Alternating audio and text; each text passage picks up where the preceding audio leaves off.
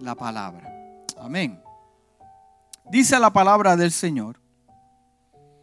El ladrón no viene sino para hurtar, matar y destruir. El ladrón tiene una función. La palabra ladrón es función. ¿Ok? No viene sino para qué. Primero hurtar, segundo matar y destruir. Yo he venido para que tengan vida y para que la tengan en abundancia. Padre, te damos gracias por tu palabra en esta mañana. Yo siento tu presencia en este lugar.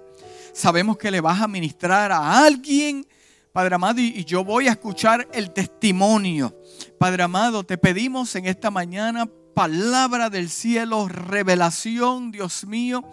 Padre amado, que tú llegues al corazón de la persona que tiene que escuchar este mensaje. Te pedimos que le des un norte, que aunque sea una historia, un versículo bíblico, que nos traiga revelación, rema de tu palabra, palabra de ciencia. Dios mío, que podamos ministrar a este corazón, a estos corazones que necesitan escuchar de ti en esta mañana, aunque sea una palabra. Glorifícate Dios en esta mañana.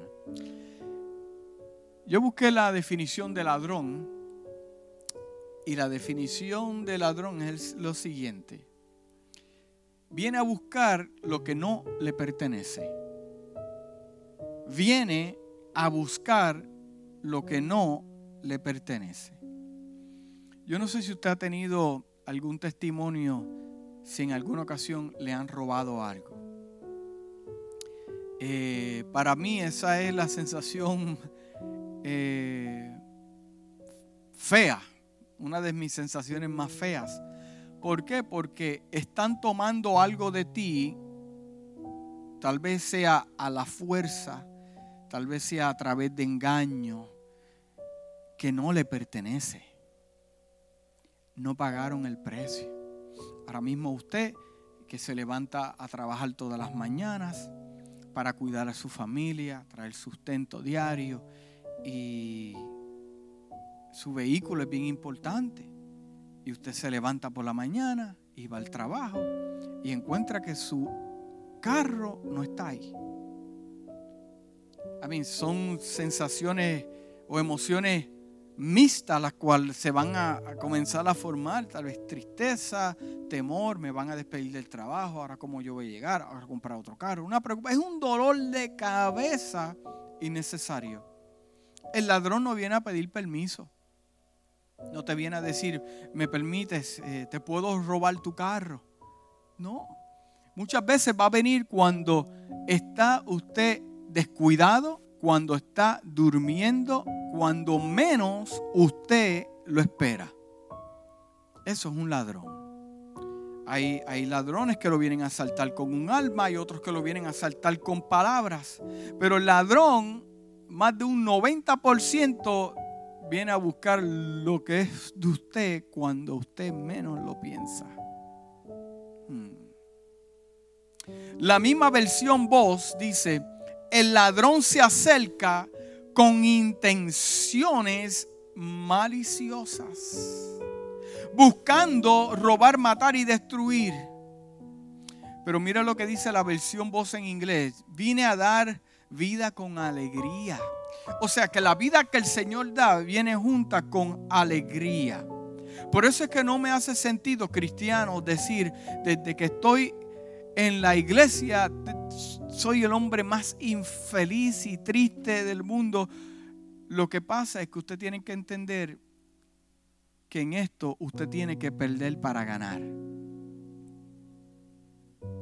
Vamos a dejar eso ahí por un momento. Pero vienen, hay tres cosas que se van a manifestar cuando el ladrón llega a su casa. Cuando el ladrón llega a su casa, viene a robar. Segundo, a matar y tercero, destruir. A matar, segundo y tercero, a destruir. A robarle lo que no le pertenece. A matar, a quitarle una vida que él nunca la dio. Y tercero, a destruir lo que le ha costado precio a ciertas personas. Destruir para que no haya nada, para que no haya futuro. Pero el versículo no termina simplemente con muerte, destrucción y robo, sino que Jesús dice, yo vine para qué? Tres cosas que contrarrestan las tres cosas que el ladrón viene a hacer. Hay tres cosas que el ladrón viene a hacer y hay tres cosas que contrarrestan lo que el ladrón viene a hacer, dicho por el Mesías. Dice, pero yo vine a dar qué? Vida. Yo vine a dar vida. Vida es lo opuesto de muerte. O sea que si Él vino a darte vida es porque había algo tomando ese lugar anteriormente. Y lo que está tomando ese lugar antes de darte vida es la muerte. Jesús te intercambió vida por muerte. Segundo, viene a darte alegría. Alegría es lo opuesto de tristeza. O sea, viene a eliminar la tristeza y viene a darte alegría. Y tercero, viene a darte en abundancia. Abundancia es lo opuesto de proveza. ¿Cuántas personas hay pobres en la iglesia? Mira, hay personas que tienen su banco, pero extra large, próspero, y son las personas más pobres en palabra, pensamiento, analizando, pobres en sabiduría, pobres, gente pobre dentro de la viña del Señor. Pero qué bueno es el Señor, que el Señor dice que yo vengo a darte abundancia. ¿Abundancia a dónde? Abundancia con tu familia, abundancia con la iglesia, abundancia en el trabajo. Te viene a dar abundancia. Te viene a dar, mire cómo termina el versículo, te vengo a dar de más. No vengo para quitarte, yo vengo para añadirte, sumarte, multiplicarte, no restarte y dividirte. Esas son las cosas que el Señor hace. Pero el ladrón viene muchas veces en forma de zorras pequeñas. De zorras pequeñas. Y lo que te voy a hablar en esta mañana es algo bien interesante. ¿Por qué? Porque las zorras es un animal muy astuto la definición de zorra, aquí se buscan las características de la zorra y se considera un animal muy, pero muy astuto, muy inteligente. Dice, inteligente y engañador. Hmm. Dice el libro de los cantares, capítulo 2, versículo 15, dicen, atrapen a las zorras, a esas zorras pequeñas que arruinan nuestros viñedos. Nuestros viñedos en flor. O sea, que vienen a atacar cuando el asunto está prosperando. No te vienen a atacar fuera de temporada. Te vienen a atacar cuando estás en temporada de dar fruto. ¿Me estás entendiendo lo que te estoy hablando? Pero lo mismo en la traducción pasión dice, debes atrapar a los zorros o a las zorras problemáticas. ¿Y cuáles son las zorras problemáticas? Las pequeñitas. Esas son las, las que traen problemas. Pero como el libro de los cantares dice, debes atrapar. O sea, le está diciendo, te doy necesitas tomar la responsabilidad que eso pequeño es problemático. Lo tienes que atrapar tú. Dice, esas zorras pequeñas, ahora comienza a describir estas zorras problemáticas que son pequeñas, astutas, astutas, que obstaculizan nuestra relación porque ellos asaltan nuestra floreciente viña de amor para arruinar lo que he plantado dentro de ti. Los atraparás y los eliminarás por mí. Y el final del versículo dice, lo haremos juntos.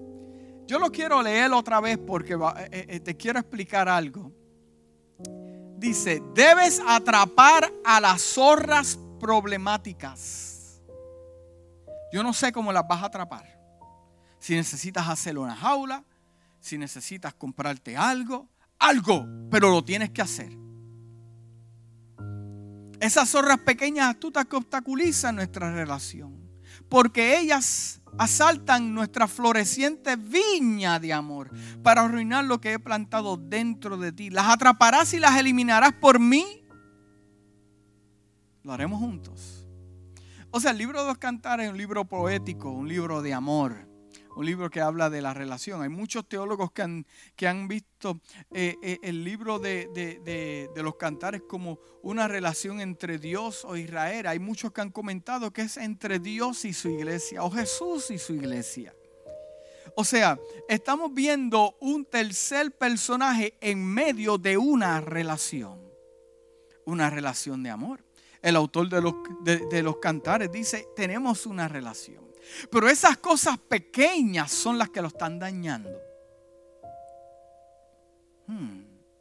Pero esas cosas pequeñas que la están dañando, la relación entre de amor entre tú y yo cuando está floreciendo.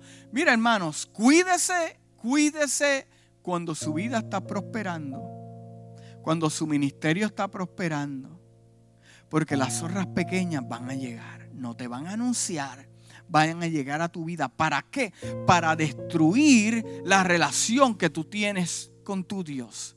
Porque la relación que usted tiene con su Dios es una relación de amor, ¿sí o no? Pues claro que sí.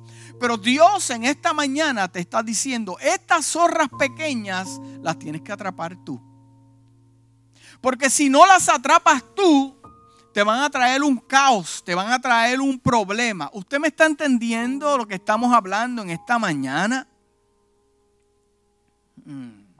Pero, pero, pero, pero el novio le dice a la novia, en otras palabras, las atraparás y las, las vas a eliminar por mí. ¿Qué usted tendrá que hacer si lo podemos relacionar con lo que estamos hablando para establecer una buena relación con Dios? ¿Está dispuesto usted a convertirse en un cazador para eliminar aquello que está dañando la relación de amor con su Dios?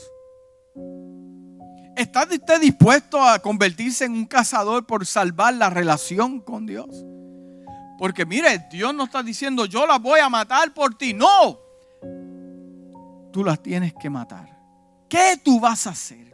¿Cuál es tu plan de ataque? Y yo he nombrado algunas cosas aquí que son zorras pequeñas que te están dañando tu relación con el Señor. Y podemos nombrar muchas, muchas, muchas zorras. Yo conozco las zorras que tratan de entrar a mi viña. Yo las conozco, yo, yo sé. Y las tengo por nombre, porque las zorras tienen nombre. Eh, ahora usted sabe cuáles sus zorras. Conoce algunas y otras no. Y yo voy a mencionar unas que usted tal vez no está pensando en ellas. Pero como a mí me gusta hacer pensar la gente con, con, estos eh, mensajes o pensamientos, pues eh, vamos a comenzar a nombrar ciertas zorras. Una de las zorras que te está atormentando dañando tu relación con el novio, dañando tu relación de amor y de relación con el Señor, ¿estás preparado? Es el pensar mucho.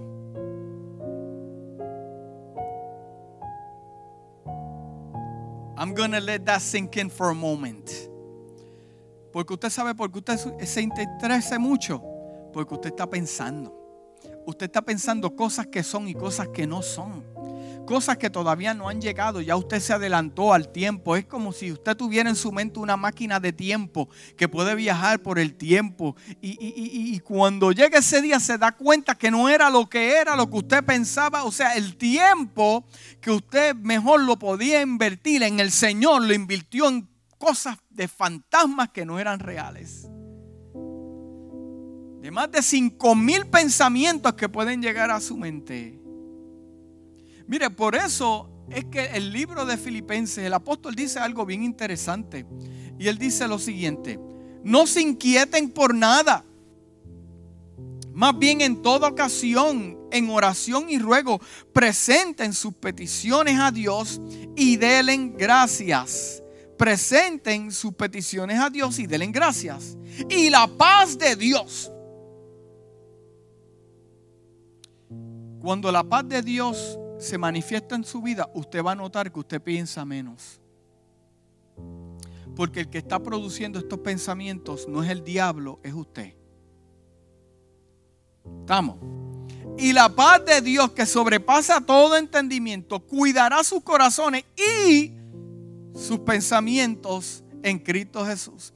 So, la paz que sobrepasa todo entendimiento. La palabra entendimiento viene de qué? Entendimiento. Usted no entiende con sus pies, usted no entiende con sus manos, usted entiende con qué? Con su mente. Sobrepasa todo entendimiento, cuidará sus corazones y sus pensamientos. Hay algunas versiones que relacionan el corazón con la mente, o sea, le está diciendo, cuidará tu mente y tus pensamientos. O sea, ¿por qué viene el afán? Hermano, ¿por qué viene el afán? El afán tiene su raíz. La preocupación tiene su raíz. ¿De dónde viene el afán? Del pensar mucho. Y usted dice, se pasa la vida eh, eh, reprendiendo y reprendiendo, pero lo que está pasando es que usted está pensando y pensando y pensando. Y por eso el pensar mucho no es bueno. ¿Cómo yo puedo controlar esto? Usted lo controla practicando. Porque usted tal vez está formando un plano o un plan yo voy a hacer esto y cuando llegue esto hago esto y cuando, y cuando llegue el momento se dará cuenta que no fue nada de lo que usted pensó. Cuando yo comencé en el ministerio no era nada de lo que yo pensaba. Yo me he imaginado imágenes en mi mente poniendo eh, una con la otra y al final no era nada. Y muchos de los regalos de Dios vienen en envolturas que usted no reconoce.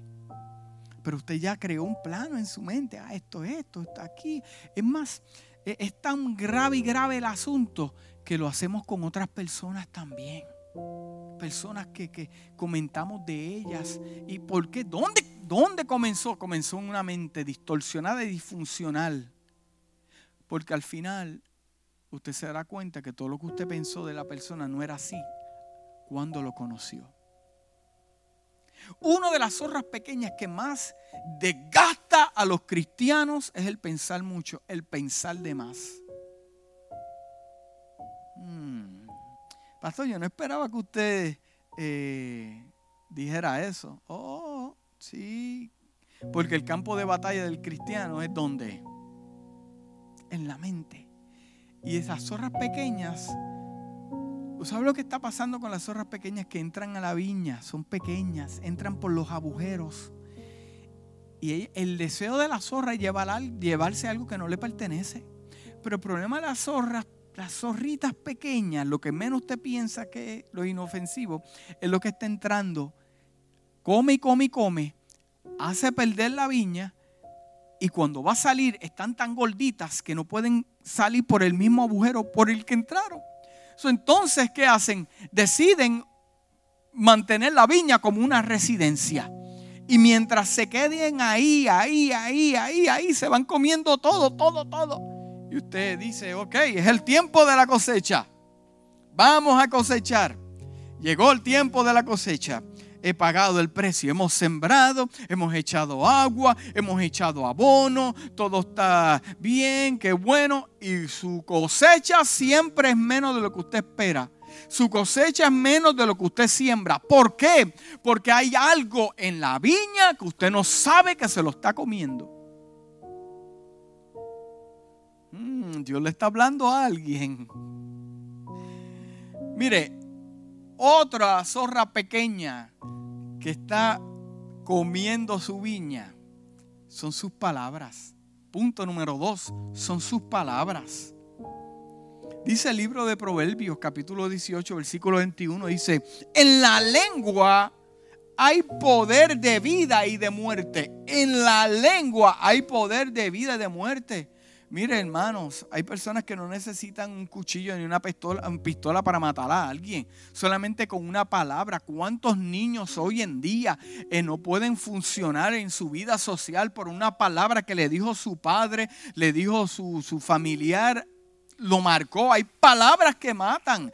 En la lengua está el poder de la vida y de la muerte. Mira, hermanos, hay palabras que usted puede decir que no retornan, no las, por más que usted quiera, no las puede traer de vuelta. Dice, quienes la aman comerán su fruto. La misma versión en Passion, en inglés, traducida al español, dice lo siguiente, tus palabras son tan poderosas Usted sabe que lo, tiene, que tiene paralizado a algunos, sus propias palabras, lo que ellos se dicen de ellos mismos. Yo no puedo, no tengo la capacidad, no tengo esto. Sus palabras te han comido toda tu viña. Tus palabras te han comido toda tu viña. Porque tus palabras son tan poderosas que matarán o darán vida. Mira lo que dice en inglés. Tus palabras son tan poderosas que matarán o darán vida. Hay muchas personas que han pasado por tantos problemas, pero son capaces de mirarse al espejo y decir, tú sabes que yo puedo, yo puedo, yo puedo. No tengo la capacidad, pero yo puedo, lo voy a lograr. Tal vez eh, eh, el escenario dice una cosa, pero yo voy a llegar. No importa lo que digan de mí, yo voy a llegar porque en tu palabras son poderosas. Cuando tú veas una persona que ha pasado por pruebas, diferentes situaciones, que, que dijeron no puede más, ya se acabó el hombre, algo él se tuvo que haber dicho a él mismo. Hay personas que dijeron, no, Dios me llamó, yo creo en el llamado de Dios, Dios no es un mentiroso, yo sé, invierto mi fe, yo soy un hombre y una mujer de fe. Mm, y cosecharon donde nunca habían sembrado. Tus palabras son tan poderosas que matarán o darán vida. Y la persona habladora cosechará las consecuencias. Mira lo que dice en inglés, la persona habladora cosechará las consecuencias. Porque existe peligro en las palabras. Existe peligro en las palabras. Primera, tres cosas te voy a decir. ¿Qué decimos cuando estamos molestos? ¿Qué decimos cuando estamos muy alegres también? Usted sabe que la gente, como, como dicen en, en mi país, meten más la pata cuando están contentos que cuando están molestos.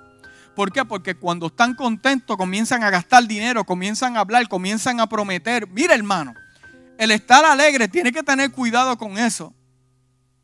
Porque ahí es cuando usted comienza a regalar, a regalar y no está, no está siendo buen mayordomo, está regalando, está alegre. Y nosotros los hispanos, cuando nos alegramos, hacemos grandes cosas. Si usted tiene que tener, hermano, le estoy hablando sabiduría. Tenga cuidado cuando usted se pone muy alegre, porque cuando está muy alegre es por algo, está, algo está floreciendo, su viña está floreciendo. Y una palabra que usted diga es invitando una zorra. Tenga cuidado de sus secretos cuando está contento. Hmm.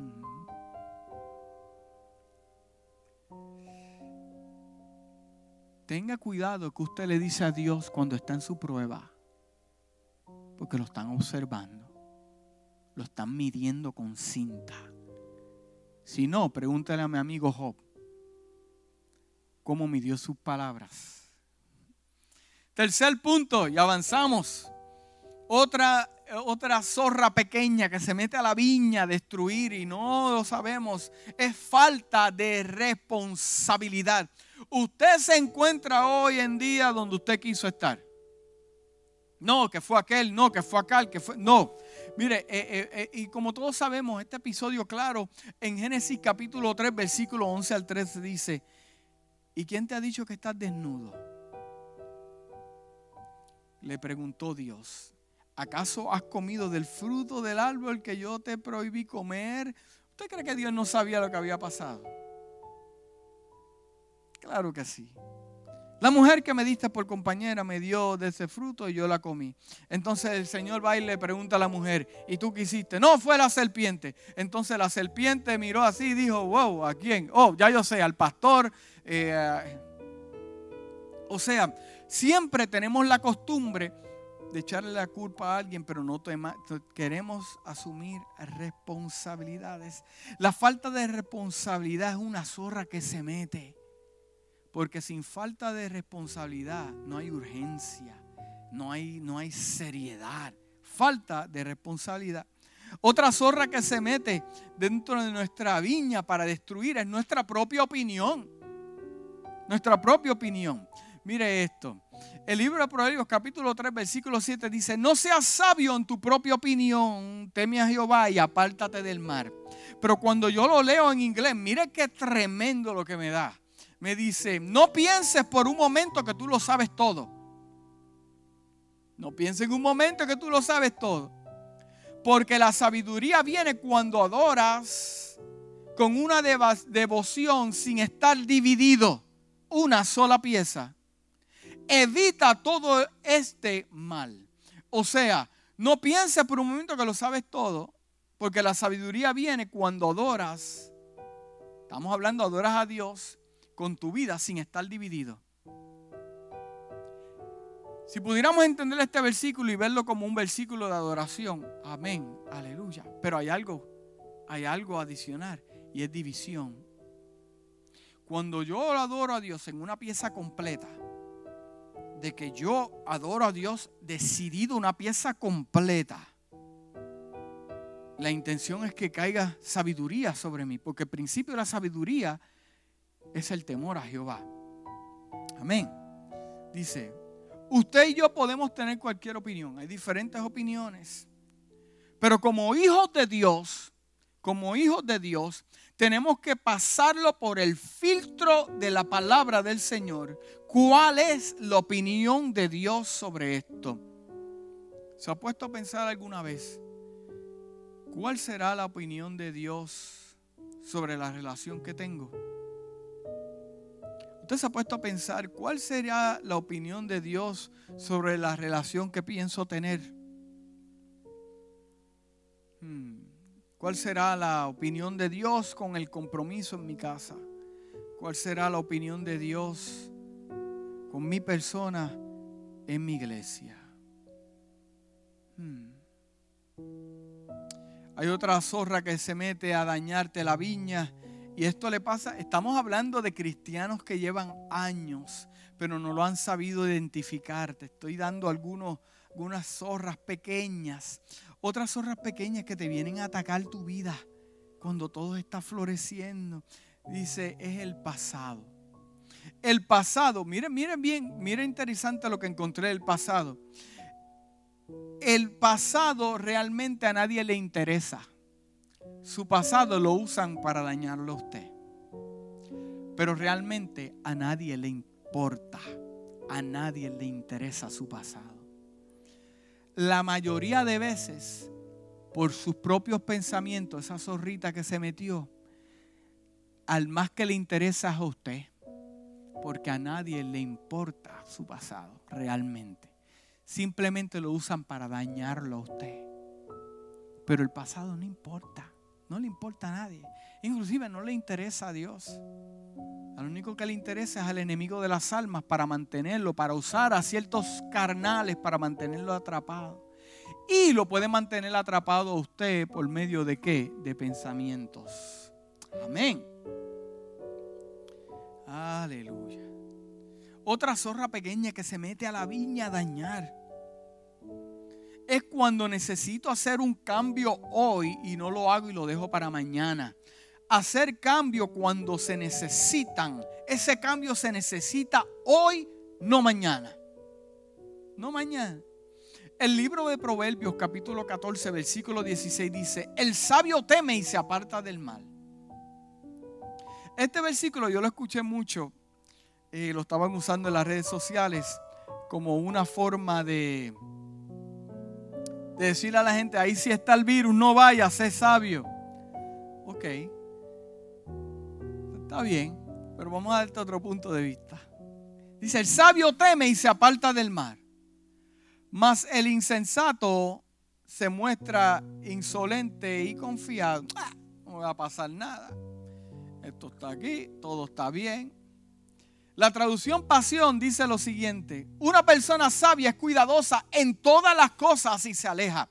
No estamos hablando de un virus.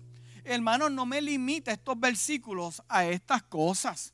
Los versículos ahí son amplios, grandes. Y qué hermoso cuando dice una persona sabia es cuidadosa en todas las cosas. En todas las cosas. En su trabajo es sabio. O sea, una persona sabia sabe hacer cambios cuando los cambios son necesarios.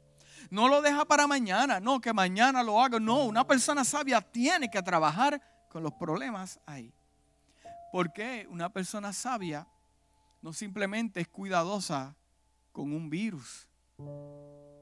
Porque tal vez te estás cuidando del virus, pero no te estás cuidando de esa relación tóxica que te está dañando. Tal vez te estás cuidando de un virus, pero no te estás cuidando de esos pensamientos que te están llevando a la depresión. Tal vez te estás cuidando de un virus, pero no te estás cuidando de las palabras que le estás diciendo a tus hijos, tu familia, tu iglesia y sobre tu casa. Mm. Una persona sabia es cuidadosa en todas las cosas, en su trabajo, en su casa. Dice, y se aleja rápidamente del mar. O sea, da un about face, lo que dice en inglés, y se mueve. Mientras que el tonto impetuoso avanza con acceso de confianza. Ay, lo dejo para mañana. Ay, no. Oh, tenga cuidado.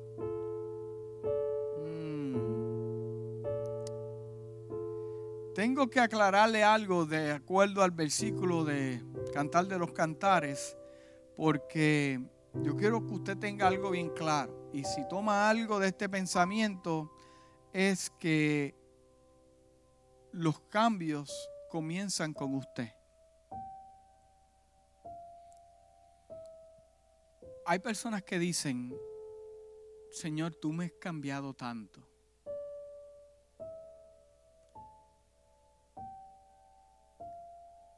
Y esta mañana en mi momento de, adoración,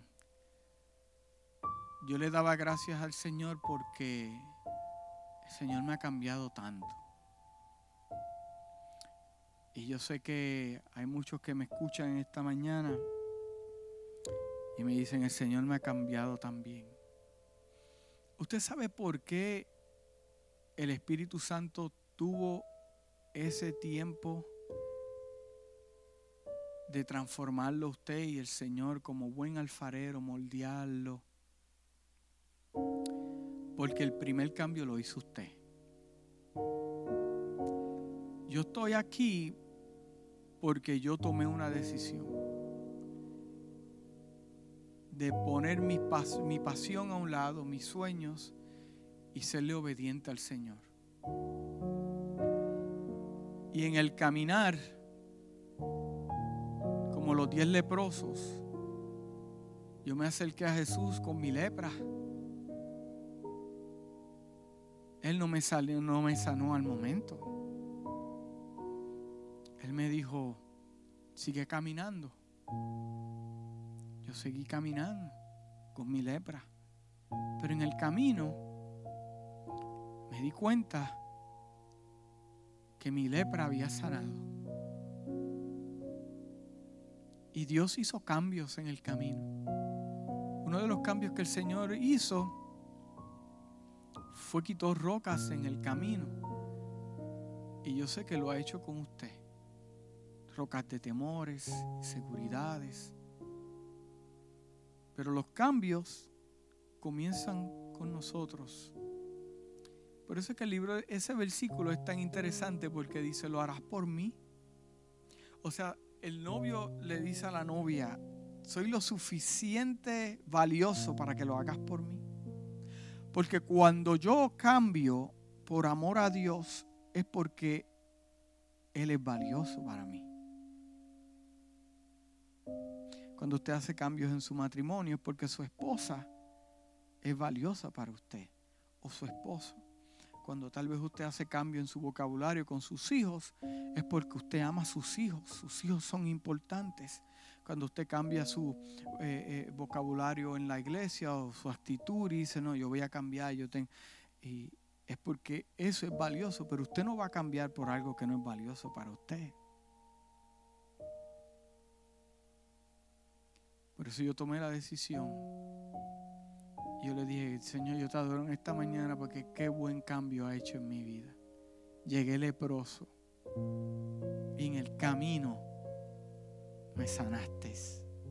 Hmm.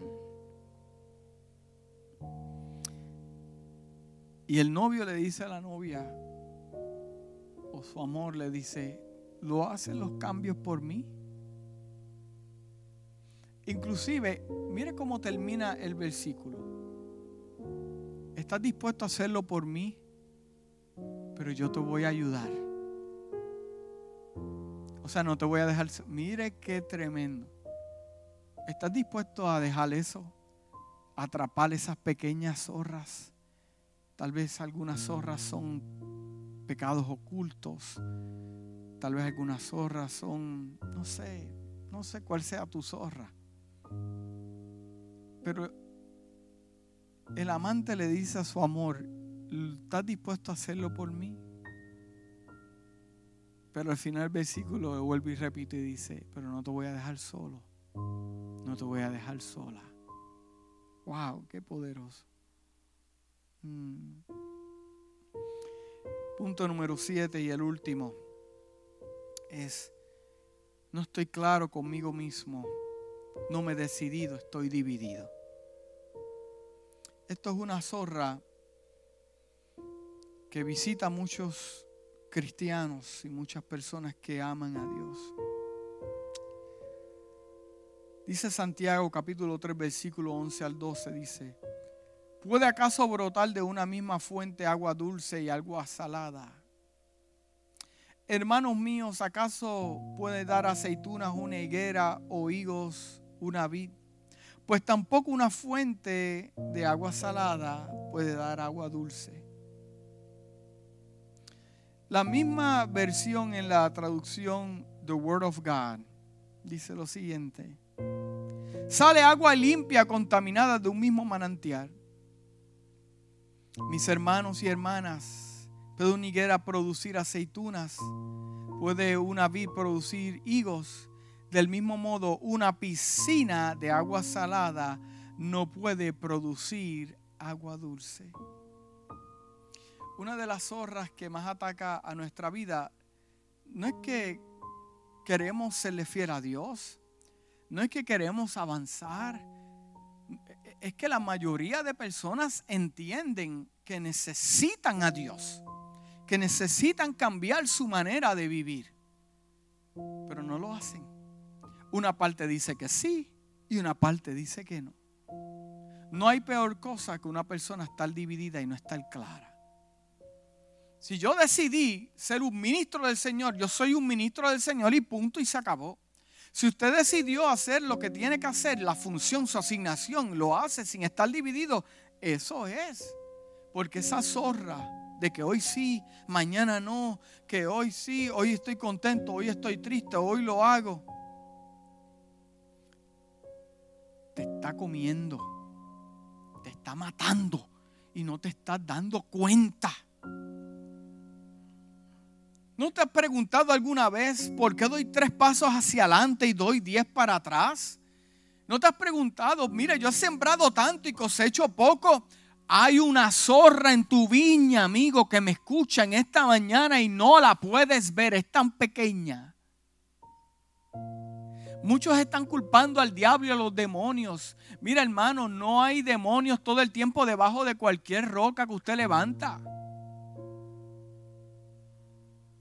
La responsabilidad es de usted y mía también.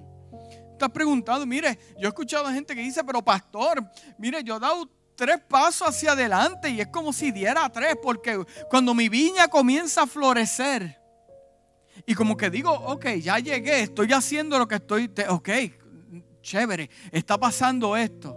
Es cuando me caen tantos problemas. Verifica tu viña. algo entró. Y como estás pendiente en lo grande, se te fue algo pequeño. Wow. ¿No te has preguntado por qué no tengo éxito en las relaciones? ¿No será que hay una viña en tu, una zorra en tu viña? ¿Por qué no puedo, no puedo? Mira, eh, eh, llevo tanto tiempo, no tengo por decirlo así, triunfo, suerte con relaciones, sean relaciones de amor, o relaciones de amistad, o relaciones de un buen amigo, una buena amiga, alguien que yo pueda confiar. ¿Has verificado tu viña? Que posiblemente son tus palabras las que están destruyendo la relación. ¿No te has preguntado por qué no soy feliz? Siempre estoy deprimido. ¿O sí? algo te está robando. Y si puedo conectar los dos versículos, hay un ladrón que te está robando. Por eso no eres alegre. ¿Por qué? Porque si Jesús dijo que me vino a dar tres cosas, vida, alegría y prosperarme en abundancia, estas tres cosas se tienen que manifestar. Porque la cruz no fue en vano. La muerte de Jesús no fue en vano. Estas tres cosas se tienen que manifestar. So, si no se están manifestando las segundas tres, las primeras tres, hay una zorra ahí. Te están robando. Te levantas de mañana a sembrar tus semillas. Y cuando llega el momento de cosechar no hay nada. Te están robando. No hay peor cosa de Dios hablarle a un ser humano que le diga, Señor, háblame a mí, no necesito que me traigas a nadie. No hay peor cosa que una persona que piensa tanto. No hay peor cosa que una persona tener una tormenta en su cabeza, porque Dios sabe que no lo vas a escuchar. Porque estás escuchando mal los pensamientos que usted y yo producimos y Dios tratándote de hablar. ¿No me crees? Pregúntale a mi amigo el profeta Elías. Se metió en una cueva pensando, me van a matar. Habló lo mismo, las palabras que pensó. Y Dios se tuvo que manifestar en una forma diferente. Ahora me estás escuchando. Te estoy hablando hace tiempo. ¿Sabes cuántas veces Dios está tratando de hablarte? Y le estás orando que te dé dirección. Y Dios te dice, te estoy dando dirección hace tiempo. Lo que pasa es que tienes tanta tormenta en tu cabeza que no lo puedes ver ni escuchar. Zorras pequeñas te están dañando la relación con Dios.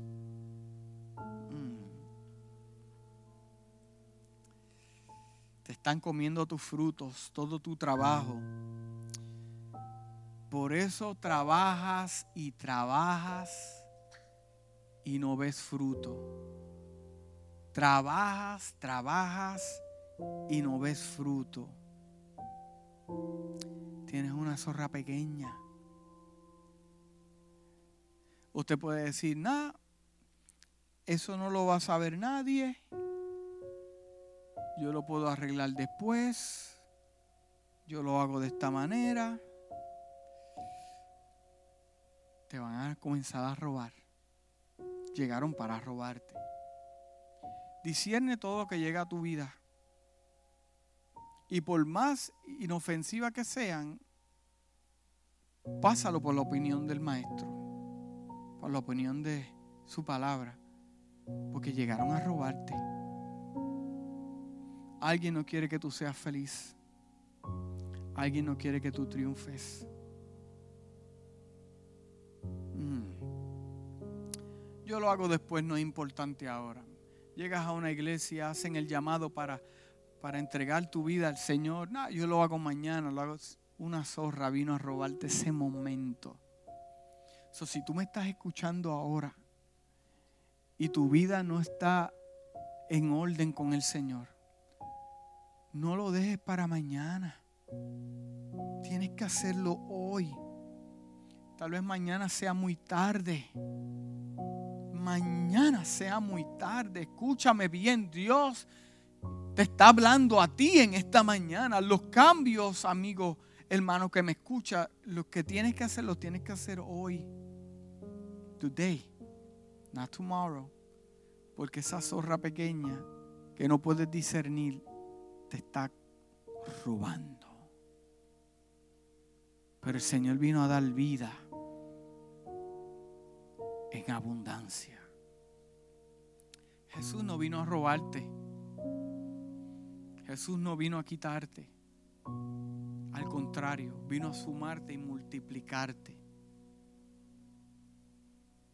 Pero en este mundo físico vas a tener que, entre comillas, perder para ganar. Vas a tener que perder tu vida. Me refiero a tu propia voluntad para ganar la voluntad de Dios porque tienes planes hermosos. Dios te ve en un lugar que tú no te estás viendo. Y el lugar que Él te está viendo es un lugar próspero de bendición y paz. Porque la cruz no fue en vano. Lo que me dice su palabra de la cruz no fue en vano. Esas tres cosas se tienen que manifestar. Se tienen que manifestar en tu vida. Dios es bueno. Oramos. Padre, te damos gracias en esta mañana, porque tú has sido bueno. Hay personas que nos estarán escuchando, Dios mío, en otros países, en otra nación. Hay personas que yo percibo en mi espíritu que van a escuchar esto, que están desesperadas, que no saben qué hacer. Dios te habló en esta mañana. Te puedo decir con confianza que Dios te habló Padre amado, revélatele a estas vidas. Enviamos tu palabra de paz. Enviamos tu palabra, Dios mío. Toma control de toda esta situación. Se levantan, no saben qué hacer, Dios mío. Hoy eh, pueden estar mirando a las nubes, al cielo, mientras escuchan estas palabras y no saben qué hacer. Pero amigo y hermano que me escuchen esta mañana, tú sabes lo que tienes que hacer. Y cuando usted haga lo que tiene que hacer, Dios va a hacer lo que Él tiene que hacer. Y la palabra a mí me dice que Él está a mi lado. Y la palabra a mí me dice que Él va a estar a mi lado hasta el fin. Hasta el fin de los tiempos Él va a estar a mi lado. Él va a estar a mi lado. Gracias Padre amado en el nombre de Jesús enviamos esta palabra a los corazones. Si está escuchando este mensaje hoy y necesitas cambiar, necesitas entregarle ciertas cosas al Señor, necesitas sabiduría para identificar estas zorras que te están consumiendo en esta hora, recibe paz de Dios. Esta es la mañana para hacer cambios. Dios te está hablando. Los cambios son hoy, no son mañana.